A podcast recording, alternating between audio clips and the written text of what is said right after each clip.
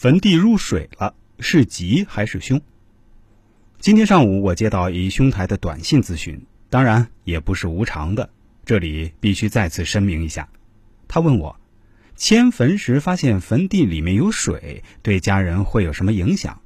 这样的地是不是死地？正好我利用这个机会，把我的分析方法分享给大家听听。首先要确定葬在何地才会令坟入水。同学可以翻开资料六十九页，看有水入断绝，我们就知道葬在文曲星辰上的坟地最容易入水。文曲星是阳宫九星的一种，也就是五行星辰中的水星。大家可以看到我前几天发的《龙学风水五行星体之水星》，你就知道水星的形态了。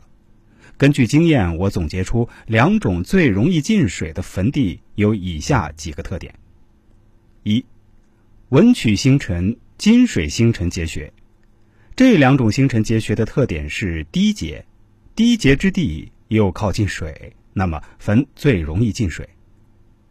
二、葬在不得穴、不得气之凹洼处的坟容易进水。进水的坟地对家人有何影响？风水学认为，水乃寒凉属阴之物，人如果受阴气侵袭，最不利于生育。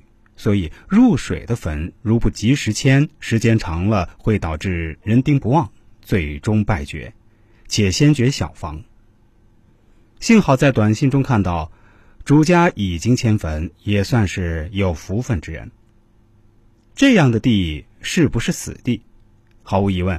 入泥进水的坟地都是不得穴、不得气之地。关注我的朋友们会发现，我极少写风水用品布局方面的文字。为什么？因为真正在阳宅中有效的风水用品，并非我们在市面上所见到的水晶洞、貔貅、文昌塔等这一类东东。凡是大力宣扬通过阳宅室内摆放风水用品能让人升官发财、发达富贵的，都不是风水学。而是风嘴学，对于类似的风水用品，大家远离为好。这些不过是商家的广告营销手段而已。果真有此奇效，风水用品会卖区区百十元，卖十万、百万都会有人买单。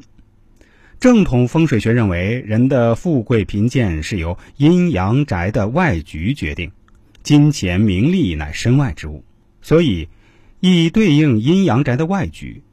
而人的身体健康、身心状态由阴阳宅内局决定。基于此点认识，我们风水学者